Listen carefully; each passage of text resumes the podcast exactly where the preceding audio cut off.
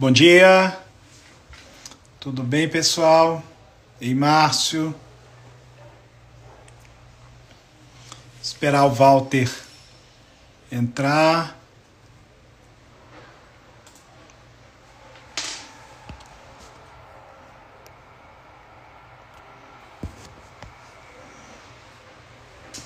Bom dia, bom dia, bom dia.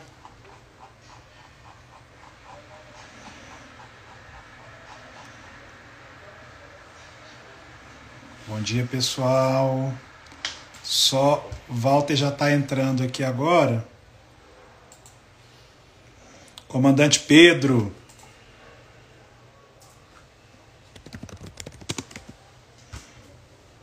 Ó, oh, o comandante de todos nós entrou.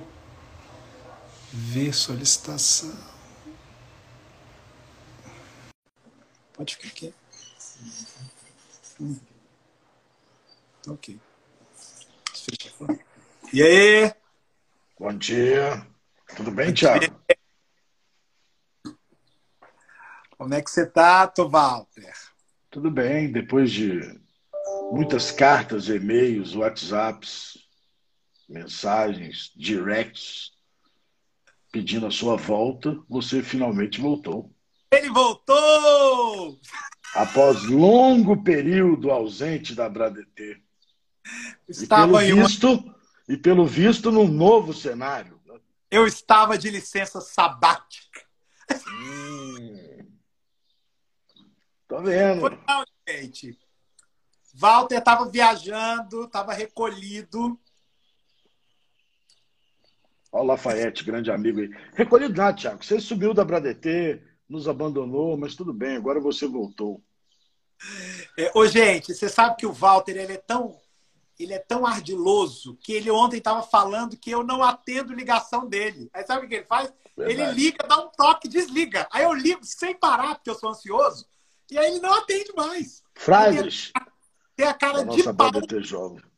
Tem a cara de pau de ligar Tiago, falar... Você nos abandonou. Eu até achei que tinha entrado em recesso o Supremo Tribunal Federal e o STJ, porque você simplesmente subiu.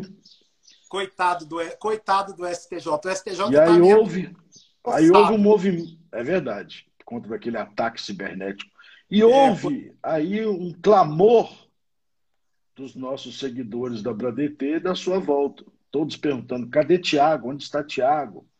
Alguns, inclusive, acompanhando os hotéis seis, sete estrelas do Brasil para ver se te encontravam lá nesse período sabático. Você está igual o nosso querido amigo Rodolfo aí, andando pelas praias desse país. É, muito bem. Mas obrigado, obrigado por você ter voltado a Bradetê, Thiago, após esse longo período, e podemos começar aí a nossa live, que é semanal, às vezes sim, às vezes não, é, às vezes na segunda, por outras vezes na terça, quem sabe na quarta, talvez na quinta, e nós podemos aí também aparecer nas sextas. Não, mas agora a gente vai criar um, um, cronograma, porque realmente a gente teve um problema grande aqui, mas peço desculpas aí pro pessoal. Problema não, né? Excesso de trabalho, um grande atuando fortemente nas ações do Supremo Tribunal Federal. Tiago, apenas para completar, você pode começar os assuntos. Eu queria dizer a você que hoje você está em um novo cenário. Com isso, nós completamos o 48º cenário diferente do seu home office. Impressionante. E não é montagem, não é montagem, porque não tem não, gente eu... fazer pano de fundo no Instagram. Ó, Ele existe, mostra. Eu... Impressionante. Impressionante. Todos os dias num cenário diferente. É uma casa com 49 cômodos. Então vamos lá. Minha, nossa amiga Virgínia, a mansão na Babesca. Na Babesca. Vamos lá. Pessoal, Supremo julgou muita coisa, é, continua julgando muita coisa na pandemia. É, nós tivemos aí uma redução do fluxo de casos pautados no plenário virtual, que foi muito bom com a Corte Fux aí, mas nós temos aí um, um, uma, várias coisas para tratar que foram ou iniciaram o julgamento no Supremo e que deixaram perplexidade aí em toda a comunidade jurídica. Primeiro delas é assim, aquela questão do ITCMD, que ontem nós conversamos, que é aquela que é a repercussão geral, tema 825, é a competência dos estados e do Distrito Federal para instituir ITCMD nas hipóteses em que há elementos dos quais possa decorrer tributação em país estrangeiro. Esse caso causou muita perplexidade, é de relatoria do ministro Dias Toffoli, iniciou o julgamento em 23 do 10. Ele teve uma proposta de voto que foi acompanhado pelo ministro Edson Fachin. É, falando em ministro Edson Fachin, eu quero aqui fazer um jabá é, o Dr. Walter vai estar essa sexta, às 11 horas da manhã, em uma live muito bacana para discutir aí a questão de fortalecimento do processo administrativo fiscal, grupo de macrolitigância coordenado pelos professores Lucas, pelo professor Rafael, pelo professor Ivan, do qual eu também participo, grupo de macrolitigância aqui do IDP. Doutor Walter vai estar aí mediando os trabalhos junto com o nosso querido Jules. Jules, que já foi PGF. Hoje, acho que o Júlio está na Câmara ou do Senado, mas ele está no Congresso. E é uma pessoa, assim, excepcional lá dentro do IDP, muito trabalhador. E o Walter vai estar lá na, na sexta-feira, vale a pena conferir aí. Fazendo propaganda. Mas eu fico muito orgulhoso desse convênio que a gente fez com o IDP é, o IDP passa a ser, já era composto por grandes amigos, inclusive por você, e ele passa a ser um parceiro da Bradt. Aí nós vamos fazer muitos e muitos eventos em conjunto. É, tanto o IDP como o IET, a gente tem é, estreitado a parceria aí, a, a BDF, né, o IBDT, a Bradt, como um cenário absolutamente plural, tem buscado é, fazer essas parcerias e o trabalho do IDP é, de fato, acompanho no YouTube, é, eu sempre vejo, é muito, muito legal, muito legal. E aí? Vocês estão, vocês estão de parabéns, Thiago. Você, como um, um, um onipresente, em que participa ativamente do IDP e da Bradt, é, vocês estão de parabéns aí pelo trabalho. É muito legal esse, esse, esse programa da macro-litigância. Eu acompanho sempre ele procura entender efetivamente os problemas que levaram ao status atual do nosso sistema tributário, que é um sistema altamente litigioso, não precisa nem dizer nada, basta ver a, as lives que o Tiago faz aqui para ver o nível de litigiosidade que nós atingimos. Isso, um grau de litigiosidade altíssimo. Então, sexta-feira, não deixem de, de participar, vai ser muito bacana e vai ser uma série que a Bradt vai estar junto com o IDP, o que é Isso. é muito bacana. Então, nós vamos ter muitas novidades aí pela frente. É, voltando ao caso do ministro Toffoli, o ministro Toffoli, esse caso que foi acompanhado pelo ministro Edson Fachin, ele propôs a fixação de uma seguinte tese, que é, é vedado aos estados e ao Distrito Federal instituir ITCMD sem a intervenção de lei complementar exigida pelo referido dispositivo constitucional. Qual é aqui a grande questão? Aí muita gente virou e falou assim, mas como é que ele vai ter que ter lei complementar para ter um ITCMD de uma questão dele? Não é isso que o ministro julgou. Segundo o ministro, na ausência de lei complementar, os estados e o Distrito Federal podem editar de maneira plena tanto normas em caráter geral quanto normas específicas. Todavia, essa autorização ela só prevalece quando a norma tiver alcance local.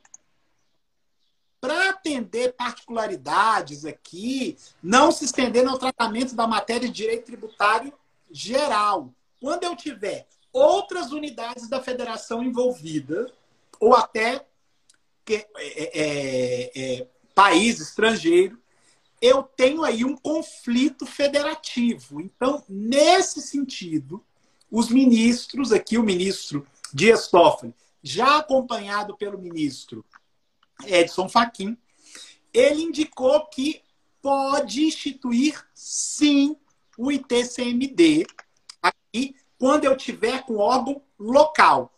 Contudo, quando o doador tiver domicílio ou residência no exterior, ou os bens eram em outro estado, aqui o ministro afirma que, para evitar potencial conflito federativo, há exigência de implementar para disciplinar esse assunto, dando critérios para qual unidade da federação vai competir esse imposto.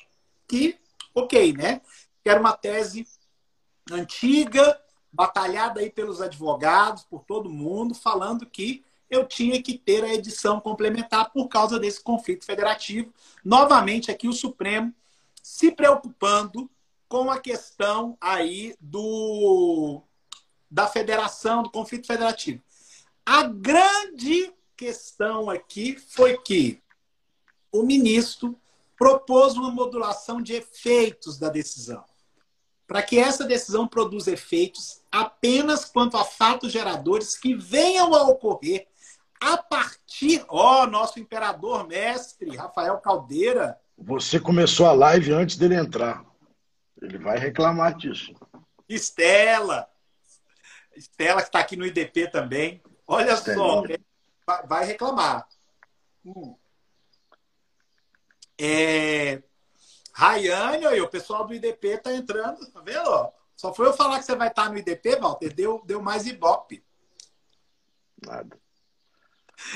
Só que aí, modulação, para que a decisão produza efeitos apenas a, ou quanto a fatos geradores que venham a ocorrer a partir da publicação do STJ. Desculpa. A partir da publicação do acórdão. E aí, deixa o STJ, Rafa. E aí o que acontece? Essa questão trouxe uma enorme perplexidade, porque. É, bom dia, Rai. Porque o que acontece aqui? Nós temos uma, uma questão, eu sei que a live é informativa, mas aqui nós temos uma inconstitucionalidade útil. Ou seja, é mais ou menos aquela história de marido que marido que traiu a esposa, né? Não, vamos passar uma régua aqui, vamos esquecer o passado, vamos só viver daqui para frente.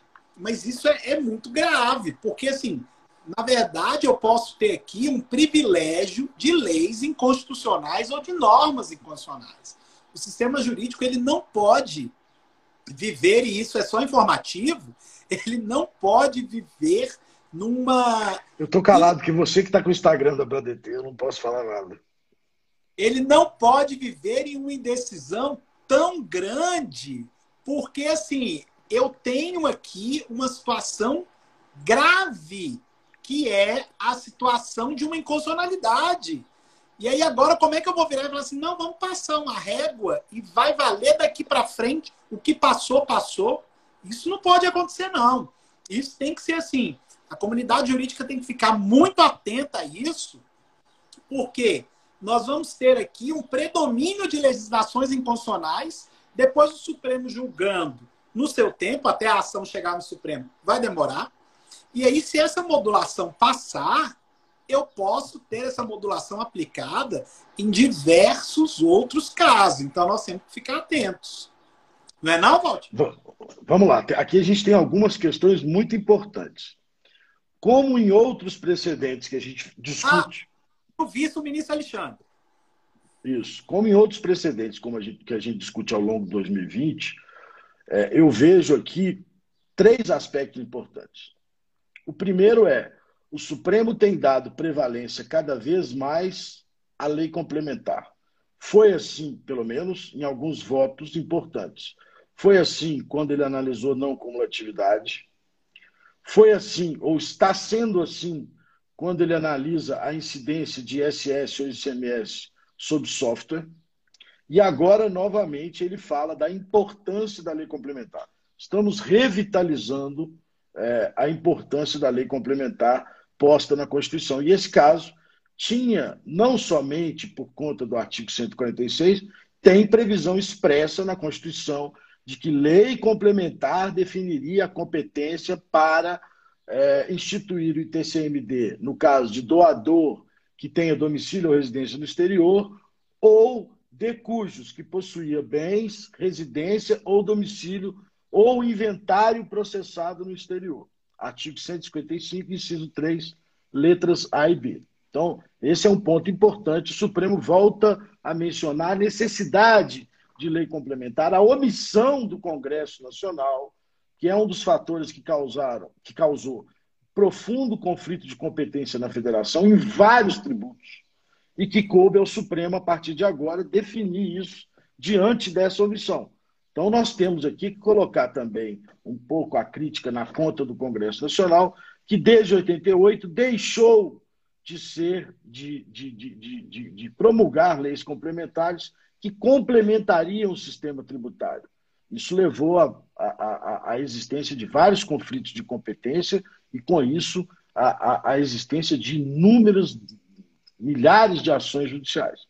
O segundo aspecto importante é o Supremo vem uh, sugerindo, ainda não concluído, algumas modulações que saem das modulações que nós estudamos até hoje. Recentemente, eu fiz um artigo com a professora Isabel, é, fazendo um retrospecto dessas modulações, é, e essas agora sugeridas saem. Por exemplo, de novo, no caso do conflito de competência ISS ou ICMS software, lá se propôs uma modulação de é, quem pagou ICMS está ok, quem pagou ISS ok, e aí vamos daqui para frente. E nesse caso aqui, uma modulação bastante diferente, que é, é não pode lei complementar, não pode instituir o tributo sem lei complementar, é, mas aquilo que já foi lançado no passado prevalece, é, é, é ou as autuações prevalecem. Significa dizer que, apesar do Supremo ter dito que precisava de lei complementar,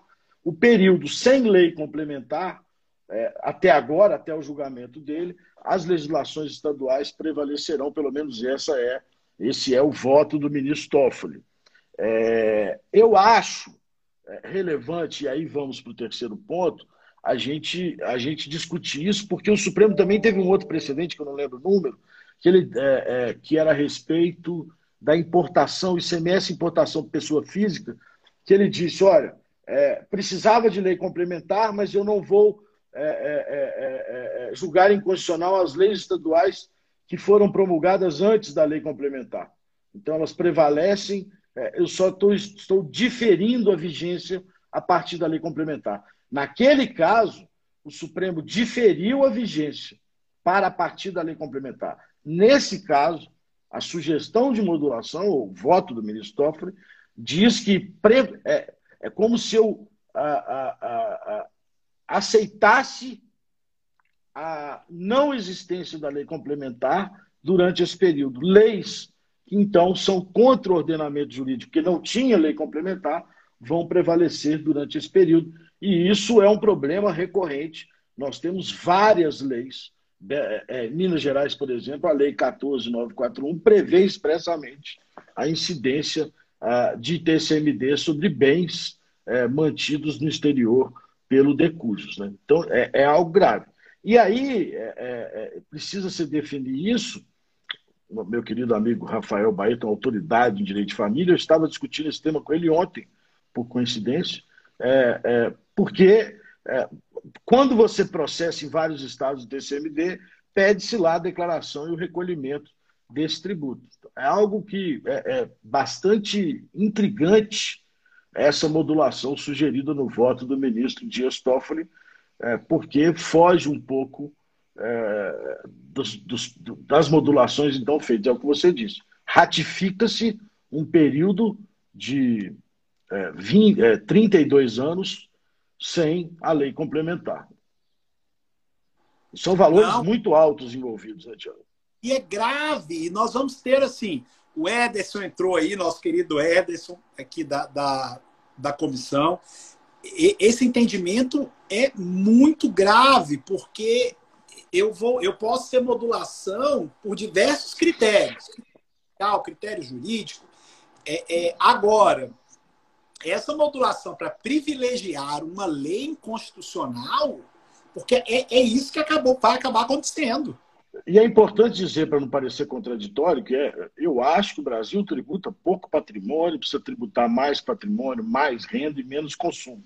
O que nós estamos discutindo aqui não é a justiça ou a injustiça da tributação, é a, a, a coerência do sistema, ou seja, você começa a prestigiar é, os sistemas tributários incompletos. A Constituição determinou, e o próprio Supremo, o próprio ministro Toffoli, no seu voto diz, a Constituição determinou a existência de lei complementar é, nesses casos. A ausência de lei complementar não pode significar, portanto, a completude para se legitimar a tributação. Eu dizer aos amigos que eu esqueci de falar, quem printar a tela desta live e publicar nas suas redes sociais, marcando a Bradt e o Thiago, ah não, o Thiago não tem Instagram, marcando a Bradt, é, vai ganhar um livro de, que foi coordenado pelo professor Sacha em comemoração aos 30 anos da Constituição. Tem artigos belíssimos. Autografado pelo querido Tiago. Podemos Sa continuar. Ah, autografado pelo professor Sacha. Professor Sacha também. Vamos lá. Agora, eu adorei esse negócio de dono de tudo. Eu fico acenando para todo mundo. A Tatiana Belizar entrou, o Daniel entrou, eu acenei. Todo mundo eu aceno agora. Clica aqui. Alguns diriam que isso é um golpe de Estado, né? Você tomou a Bradt de mim. Ih, vamos lá. Mas, mas vamos deixar para discutir isso internamente. É, é, é, exatamente. Conversa não. Segundo caso. Então, esse primeiro caso causa perplexidade, está com vista com o ministro Alexandre. A comunidade jurídica tem que ficar atenta, porque nós vamos ter um problema grave se essa modulação passar. Nós já temos dois votos. Assim, tem que ser muito, muito, muito bem. É... Pois é, nós temos duas discussões. Se poderia uh, uh, subsistir a tributação durante esse período sem lei complementar, se os estados poderiam exercer a competência sem lei complementar, o ministro Toff disse que não, o ministro Faquinha acompanhou, dizendo da necessidade da lei complementar. E nós temos um segundo problema, que é esse novo critério de modulação, uh, prevalecendo as autuações realizadas até então, até o momento do julgamento, é, e a partir de agora, enquanto não vier lei complementar, não poderia ser cobrado o tributo. Eu tenho uma dúvida no voto só é, daqueles fatos geradores já ocorridos e ainda não lançados. Se eles alcançariam essa modulação, mas vamos aguardar o fim do julgamento. A gente volta com esse tema aqui depois. É, porque essa questão do lançamento não está não tá resolvido, não tá em nenhum momento foi colocado lá, né? Se existiu ou não o lançamento. Ah. Bem, pois, a, a, priori, assim, eles vão marcar um tempo, a partir do, da publicação do acórdão, passa a valer a nova regra. Antes, ainda que fosse autuado, é, em tese estava valendo a lei. Então, né, tem que ficar atento. Segundo caso, é aquela questão da inconstitucionalidade da norma que não notifica previamente o contribuinte para sua exclusão do refis. Então, é, o plenário aqui ele finalizou um julgamento e deu a seguinte tese, que é inconstitucional uma resolução que suprimiu uma notificação da optante de refis prévia ao ato de exclusão. Qual era aqui o grande é, problema. Nós tínhamos aqui atos de exclusão sem uma notificação prévia do contribuinte. O que acontece? Eu tenho, quando a, a, é identificado uma irregularidade no refis, é feito aí uma espécie de representação, tem um processo interno. Essa portaria falava o seguinte: ó, esse processo interno ele corre a látere ou à margem do contribuinte e depois o contribuinte ele é notificado apenas da exclusão. E isso foi o que o Supremo decidiu que essa norma ela é inconstitucional, porque na verdade eu tenho que ter uma notificação prévia no momento que eu vou ter é, aí, o processo para identificar essa exclusão ou não, o contribuinte já tem que ser notificado para sua defesa. Então, é a reafirmação aí do princípio do contraditório, da ampla defesa. Devido processo legal, para mim é evidente. Você não pode excluir alguém de um parcelamento, seja de que for, sem notificar previamente, sem dar o direito a ele de defesa. Né? Exatamente. E aí, é, esse caso foi o tema. É... Foi unanimidade, né, Tiago? Foi, foi. Foi, foi unanimidade. Foi unanimidade. E, mas a gente fica com medo até, né? Porque do jeito que, que tava aí na, na época da. Nós ainda estamos, mas assim, do jeito que tava, já foi bom ter passado esse daí. Você reclama é, até quando ganha, é impressionante. É, é, o senso de litigar, né? Assim, ganhei, mas devia ter ganhado em outro caso também. Aquele negócio. Assim, tem jeito não. Ganhei esse, mas não gostei. Tinha, tinha que ter ganhado mais. Reclama outro... até quando ganha, pelo amor de Deus. Outro caso foram julgamentos de três ACOs aqui, é, de relatoria do ministro Gilmar, eu tenho a senhora de relatoria do ministro Gilmar, que é aquele caso que o STF afirmou que o sujeito ativo do ICMS incidente sobre a operação de importação é o estado onde situado o estabelecimento destinatário jurídico do bem importado. Aqui, essa questão é a CO 854 do Mato Grosso, 1076 e a 1093 também do Mato Grosso. O plenário, ele, por maioria, ele entendeu que o sujeito ativo para receber o ICMS sobre a importação de mercadoria é o Estado onde situado o estabelecimento jurídico da mercadoria, do destinatário dessa mercadoria. Então, com isso, os ministros aqui, eles reafirmaram que o critério a ser utilizado depende da análise do negócio jurídico firmado entre as partes e as circunstâncias fáticas. E aí tem muita gente que diz, ah, mas o Supremo não pode analisar prova, não sei o quê. Aqui nós estamos no bojo de uma CO. Então, é uma outra, é um outro remédio jurídico. Na Esse medida... era o caso da importação de gás natural? Isso, é o caso da importação de gás natural, da Bolívia lá, né? E aqui, no caso concreto, os ministros afirmaram exatamente isso, né? Que o Estado do Mato Grosso ele tem o direito exclusivo de recolher o ICMS na importação do gás natural proveniente da Bolívia, que ingressa, e é isso é importante, que ingressa no território brasileiro, no município, acho que de Corumbá. Então, segundo os ministros aqui, o contrato de compra e venda da mercadoria, ela estipula o lugar do cumprimento da obrigação de entregar o produto importado.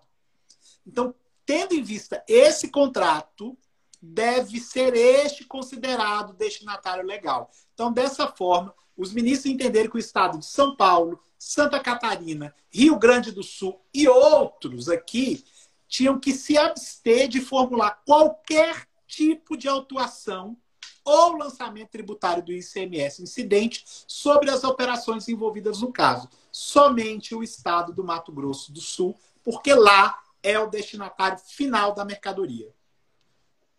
Caso interessante, com uma votação bastante apertada, 5 a 4 se alguém engano. Não. 5 a 5 a 4 não, o ministro caso... Fux não participou. Porque o ministro Fux não participou. É. Ele saiu na hora, né? Quem estava teve... presidindo a sessão era a ministra Rosa. Eu isso, acompanhei. Isso. Na ausência de Vossa Excelência nas últimas semanas, eu fiquei acompanhando os julgamentos diretamente do Supremo. Não tinha quem me informasse, então tive que me alimentar diretamente na fonte. Você está vendo? Isso daqui é aquela antiga fábula do leão. Ih, lá vem, vamos para o próximo tema. Café. Você só sente falta do café. Você, ah, como o leão assim, devorou o cara do café. Ué, mas cadê meu café? Só sente falta nessa hora. Você está vendo, Val? Antigamente eu tinha informações é, online é, das, do julgamento do Supremo, mas você sumiu, tive que passar a acompanhar a TV Justiça. Olha só. É... Depois, o outro caso. Esse caso da Bolívia é importante, cria um critério jurídico para muitos casos, E aí o pessoal assim, a CO não é vinculativo, não sei o quê. Nós temos uma decisão do plenário e isso vai ajudar aí nos nossos casos embaixo, com absoluta certeza. Né? Depois, temos o tema aí 1006, que é um tema que o tribunal resolvi trazer, porque é um tema que deu muita confusão na STJ, era aquela questão de o STJ decidiu em repetitivo que o termo inicial da correção monetária do ressarcimento de créditos escriturais excedentes do tributo e aquele que é excedente do tributo sujeito ao regime não cumulativo, ele só vai ocorrer após escoado o prazo de 360 dias da análise do pedido administrativo. Aqui os advogados pediam que, a partir do momento que eu fiz o pedido administrativo, eu já tenho o termo inicial da correção monetária, o que eu acho que é o justo, porque nós apresentamos um pedido. E aí eu não posso, parece que a Fazenda, é, é, é a Fazenda aqui, a Receita Federal, se privilegiando da própria torpeza, porque assim, começa a correr 360 dias depois, que é aquele prazo do artigo 24 da Lei 11457, que é aquele prazo que a Receita tem para dar o resultado para analisar aquele pedido. Só a partir dali entra em mora, espécie de mora, a fazenda pública. Infelizmente, o STF não reconheceu aqui a repercussão geral dessa matéria e, por unanimidade, aqui entende que a matéria é de natureza infraconstitucional. E. Mas o Superior a... Tribunal de Justiça deu a correção a partir dos 365 dias. Né? E o que o advogado queria no RE era que a correção tinha que ser a partir do momento do protocolo. Mas aí a gente volta naquela velha discussão nossa é, nossa não, porque você não era nem nascido, de que os créditos escriturais não podem ser corrigidos a não ser quando você prove a recusa deles é, pela parte contrária, né? pelo Estado, pela União. Essa jurisprudência ainda vale, né? Vale, vale. Mas aqui eu estava mais ligado, era assim, era a questão do termo. É, o Supremo poderia ter mudado o termo inicial, mas como ele não admitiu repercussão geral, prevalece a jurisprudência do STJ em que a mora se constitui a partir daquele prazo de 365 dias, que, aliás, é o que justifica o contribuinte entrar com mandado de segurança pela não resposta quando ultrapassado esse prazo. Isso, e aí assim, eu tenho uma, igual você falou aí, uma ampla jurisprudência do STJ nesse sentido, uma jurisprudência recorrente, mas é importante, assim, o Supremo já mudou de ideia tantas vezes, falando com a matéria. Não, claro. E é importante, inclusive, trazer esse assunto que muitas vezes não é abordado. Isso. E aí eu resolvi trazer porque é uma matéria importante que muita gente é, é, faz manejo de mandado de segurança, só para agora foi pacificado Até... ausente é. de repercussão geral. Então, é realmente o marco é depois dos 365 dias. Beleza? Tudo bem, Tiagão. Bom, bom tema. Nós vamos fazer uma retrospectiva aí, talvez não dê tempo em dezembro, vamos fazer em janeiro, que a gente vai misturar, mas colocando nome aos bois. Né? Por exemplo, nós temos que fazer um tema numa retrospectiva, é assim, sujeição ativa do ICMS e estudar todos os precedentes. Não cumulatividade do ICMS, estudar os precedentes. Não cumulatividade do PIS/COFINS, estudar os precedentes. Porque são várias decisões esparsas é, que precisam ser condensadas para se entender o novo, é, é, é, o novo entendimento do Supremo Tribunal Federal sobre a matéria. O Supremo tem alterado pontos, ou pelo menos pacificado, pontos essenciais do nosso sistema em vários julgados e espaços. Nós precisamos juntar isso. Vamos fazer um, um, uma live aí na Brandt, ou dezembro ou janeiro. É, vamos dizer, analisando, nós já analisamos caso a caso, agora nós precisamos juntar esses casos e ver se o conjunto da obra fecha. Não vai fechar, não. Mas tá bom. Não, você não pode dar a informação ou a conclusão antes de nós analisarmos. Eu vou fazer a, a programação, professor Walter Lobato, para não ser chicoteado em praça pública. Você viu que foi um pedido implícito, né, Tiago? Me mande a programação. E eu já, eu já anotei. Beleza. Coloquei aqui na minha colinha. Vamos lá. Márcio Danzicorte, ó, nosso rei do Acre. Bom. Oh. Olha só, pessoal. O Márcio vai ter um evento. Interessante isso. Nós vamos ter um evento no Recife, em dezembro. Eu estou preocupado demais com o Márcio, porque ele vai ter que sair assim do Acre, porque nós fomos para o Rio no evento, o Márcio saiu do Acre uma semana antes e voltou duas semanas depois. Ele disse que era dificuldade de voo. Agora, no Recife, que ele vai ter que vir para Brasília, subir para Recife, depois desce para Brasília de novo. Não, Presen presen presencial? Me chama, pô. Presencial. Você só me chama para live, Thiago. Não, nós vamos, você já está na programação. Pô, só sou chamado para live. Olha só, é, não, vai ser em Carneiros. Nossa Senhora. Tá vendo? O baixo clero tem lá suas vantagens. Depois eu falo que você some e aí você refuta no início da live. Tá mais que comprovado. Vai sumir de novo mais duas semanas. Três. É difícil. Pelo amor.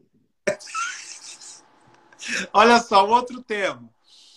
Edição é o tema 1093, é edição de lei complementar para cobrança do DIFAL nas operações com mercadorias vendidas a consumidores finais, não contribuintes do imposto. Esse tema você é mais do que especialista. O Supremo é o tema 1093. O Supremo suspendeu o julgamento dessa questão, mas o ministro Marco Aurélio, que era o relator, ele propôs a fixação da seguinte tese, que a cobrança do diferencial de alíquota alusiva ao ICMS, conforme introduzido pela emenda constitucional 87, pressupõe a edição de lei complementar veiculando normas gerais. Essa é a, o voto do ministro. Então, de acordo com o ministro, aí, ó, grande Bruno, de acordo com o ministro, ausente lei complementar é inválida a cobrança do diferencial de alíquota aqui de ICMS na forma de um convênio que foi que foi o convênio foi no convênio 93, em que a operação interestadual aqui envolvendo mercadoria destinada a consumidor final não contribuinte. Então, segundo o ministro, ó, oh, nosso rei da informática, agora eu posso ter problema. Meu anjo da guarda do TI. Júnior, Júnior, Júnior. contamos sempre com você. Vou dar, não nos fale, não nos fale, Júnior. Júnior, quem está acenando sou eu, viu? Eu que, que comando aqui esse negócio. Não vai privilegiar o doutor Walter, não. Eu que acenei para você. Eu abri 49 reclamações que você é sempre prestigiado pelos, pelos, pelos pedidos da informática. E eu fico sempre em, abaixo da sua prioridade. Júnior, meu mouse está sem pilha. Ah, vai, esse Júnior vai pro céu. Vamos lá. Não, mas uma vez ele ligou assim. Eu liguei pro Júnior. Ô, Júnior, eu não consigo imprimir. Ô, doutor, você tá apertando na impressorinha? Eu tô dando controle dentro.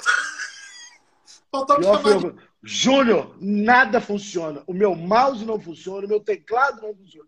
Doutor, o senhor já experimentou trocar a pilha? Vamos lá.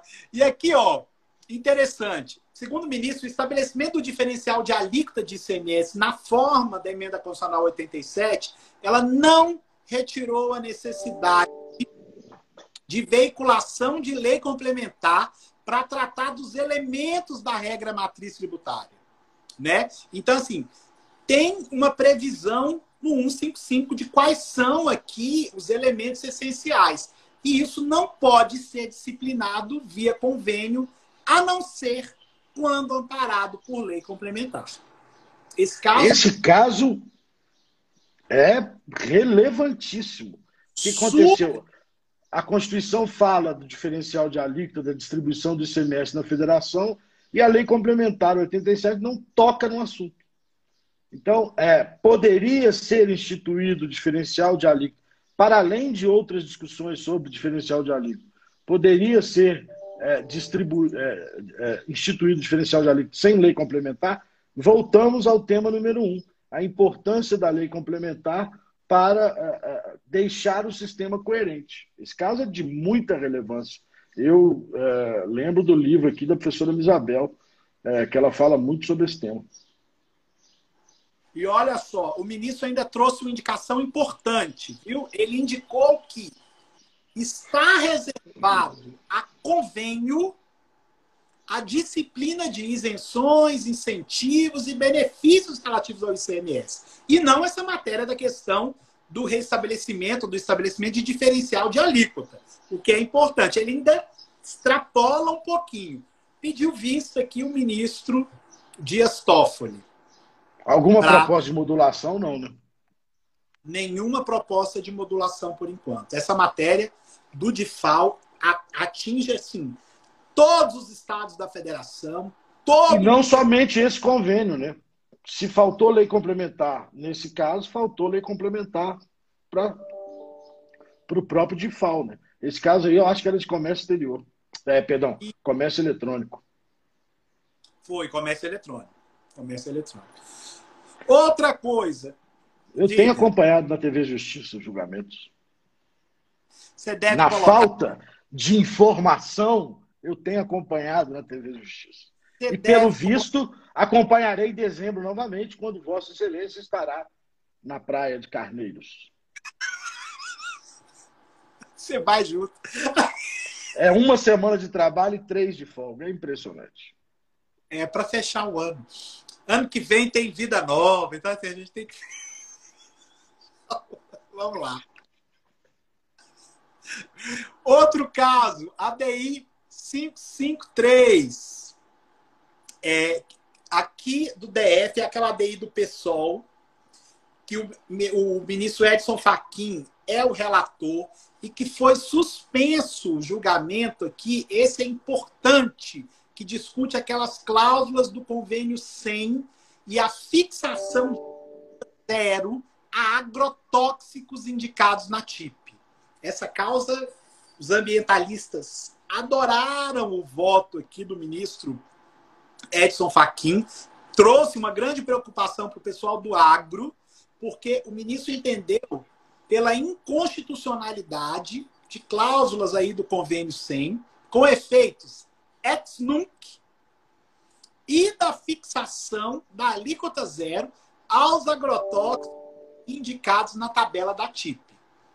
Segundo o ministro, aqui, quanto ao aspecto fiscal, os incentivos fiscais de ICMS de IPI aos agrotóxicos aqui, eles se afastam do princípio da seletividade tributária, à luz da essencialidade, já que para ele, a mitigação da incidência dos referidos impostos sobre agrotóxicos não implica em redução do preço do produto.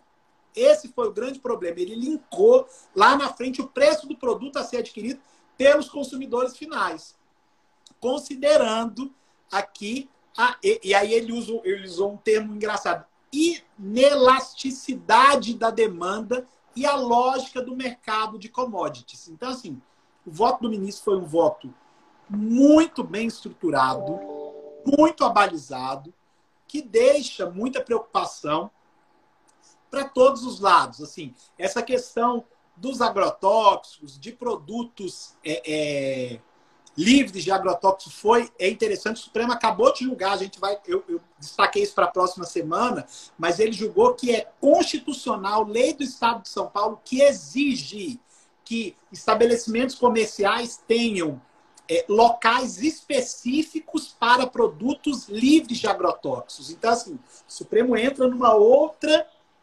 Mas, mas veja, aqui tem algumas questões muito importantes. É, primeiro, essa discussão sobre agrotóxico, ela precisa passar por uma discussão técnica, porque uh, esse setor que é tão importante para a nossa economia refuta algumas premissas ou afirmações é, dos ambientalistas. É. Mas, para além disso, nós temos aqui é, o Supremo entrando na questão da extrafiscalidade. Ou seja, é, o ministro Faquim é, diz, diz, não, aqui a seletividade poderia ser aplicada para atingir o consumidor final. E não está comprovado que se atinge o consumidor final. Mas veja, com isso o Supremo é, é, passa a entender que ele pode julgar a discricionariedade do administrador público, porque não necessariamente eu tenho que fazer uma comprovação do preço final. Eu posso estar estimulando um setor que é tão importante como agronegócio para a nossa economia. Aliás, foi o que nos sustentou aí nesse terrível momento da pandemia. Então, esse, esse é um assunto de muita relevância, seja para o setor do agronegócio, vis-à-vis -vis a discussão é, é, sobre o agrotóxico, seja para todos os outros incentivos que foram dados nesse país. Ou seja, poderá o Supremo Tribunal Federal é, julgar apropriado ou não um determinado, não vou nem citar setores para não, mas a, a julgar determinado benefício que foi dado a determinado setor, por exemplo, é, certo ou errado, eu sou contra a criação de incentivos em tributos indiretos, mas é uma realidade do país. Então, ele pode julgar um determinado incentivo que foi dado a um determinado setor para estimular a criação de empregos, ainda que não se reduza o preço final. Nós estamos diante de uma discussão de muita relevância. Muito. Mais uma vez, o, o, aumento do espectro, o aumento do papel do Supremo Tribunal Federal no controle da tributação. Esse é um assunto que me preocupa muito, muito. Olha, muito. E olha que, que grave essa questão. Eu li, eu, sem, sem é, é, não quero nem para um lado nem para outro, mas só, infor, só tô, eu li algumas. É, não, mas é um assunto muito controverso mesmo. Eu li algumas matérias que o Brasil não tem capacidade de produção de produtos sem agrotóxicos. Então, assim, se eu quiser tudo sem agrotóxico hoje, nós não temos condições de produzir. Nós não conseguimos. Então, assim, não existe indústria mais. Não, e a pergunta é: eu poderia dar um benefício fiscal é, dentro da cadeia do ICMS que não visasse somente a redução do preço final para o consumidor, que visasse, por exemplo, a competitividade dos produtos aqui, é, dos produtos brasileiros em relação ao cenário mundial? É, é, nós entramos na extra-fiscalidade. Uma vez eu coordenei uma obra há muitos anos pela Fórum, muito legal, tem artigos muito legais até vou revitalizar essa obra, é, sobre o que é a extrafiscalidade, qual o seu alcance, qual o seu controle. Qual é o controle que o Poder Judiciário pode exercer sobre a extrafiscalidade? É interessantíssimo esse assunto. É super interessante esse assunto. E agora sim, tem alguns pontos importantes. O ministro ele indica que para atender a essencialidade, o benefício, bastaria que o benefício indicasse sobre o produto final para alcançar o seu destinatário, independente do uso de agrotóxico ou não na cadeia produtiva. Já isso me faz. Isso ele faz, isso. Já na perspectiva extra-fiscal, que conduz à verificação de conformidade constitucional dos dispositivos, aos bens jurídicos aqui é, diretamente tutelados aqui, o ministro ele aduz que o tratamento tributário conferido aos agrotóxicos, aqui é importante, se distancia do que prescreve a seletividade ambiental, observando incompatibilidade entre essa desoneração tributária e o dever constitucional atribuído ao poder público de proteção preventiva do meio ambiente. Mas a proteção preventiva do meio ambiente. Pois é, nós entramos na discussão aqui que vai terminar a live e nós não vamos concluir, porque a, a, a, prevenção aí é do controle do tipo de agrotóxico ou pela tributação. Eu posso tentar reduzir o meu produto para ser competitivo no, no, no, exterior. Isso me lembra, inclusive, a não, a não, a não, é, o não conhecimento de embargos ajuizados semana passada, salvo engano, sobre aquela questão é, se a embalagem é, vendida ao exportador também estaria dentro da imunidade do ICMS. Ou seja, tudo isso compõe uma repercussão econômica no preço do produto final e que pode nos levar aí a problemas de competitividade. Não estou dizendo que leva ou não, não tenho esse conhecimento, mas mostro que a questão é muito além, me parece, é, da extra fiscalidade, é, perdão, da seletividade do, do ICMS ou do IPI. Né? É, Para mim, ela está composta, né, é, quem tem o poder de conceder benefícios e a segurança jurídica dos benefícios concedidos. Isso, exatamente. E aqui, assim, ele ainda destaca.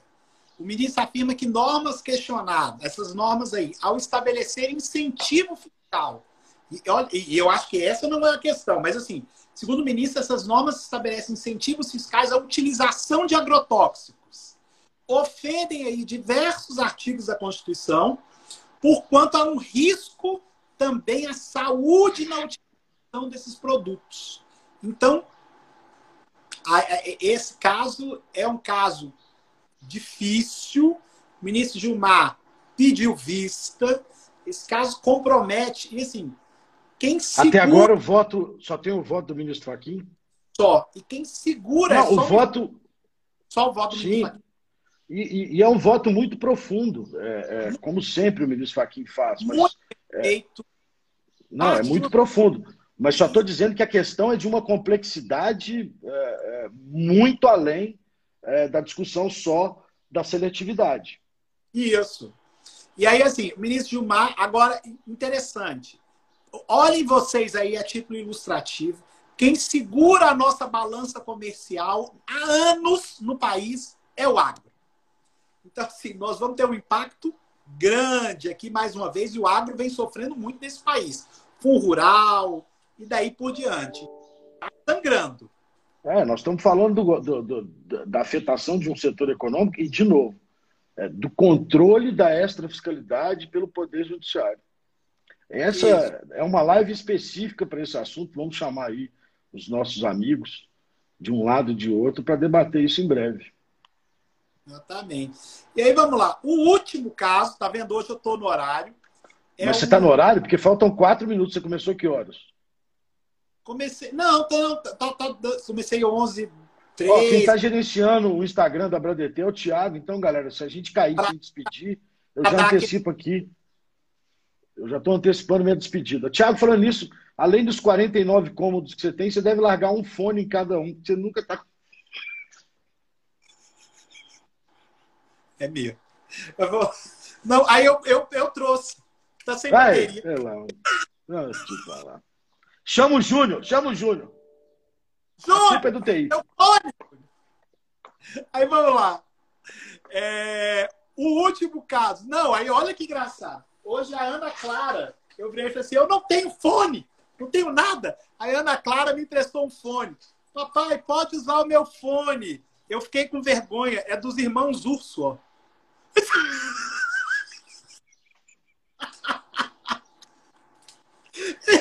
Mas vamos lá. É do irmão Urso. Aí eu vou botar o fonezinho do irmão Urso, que tal, gente? Não estava certo, não. E aí? Manda um beijo para ela.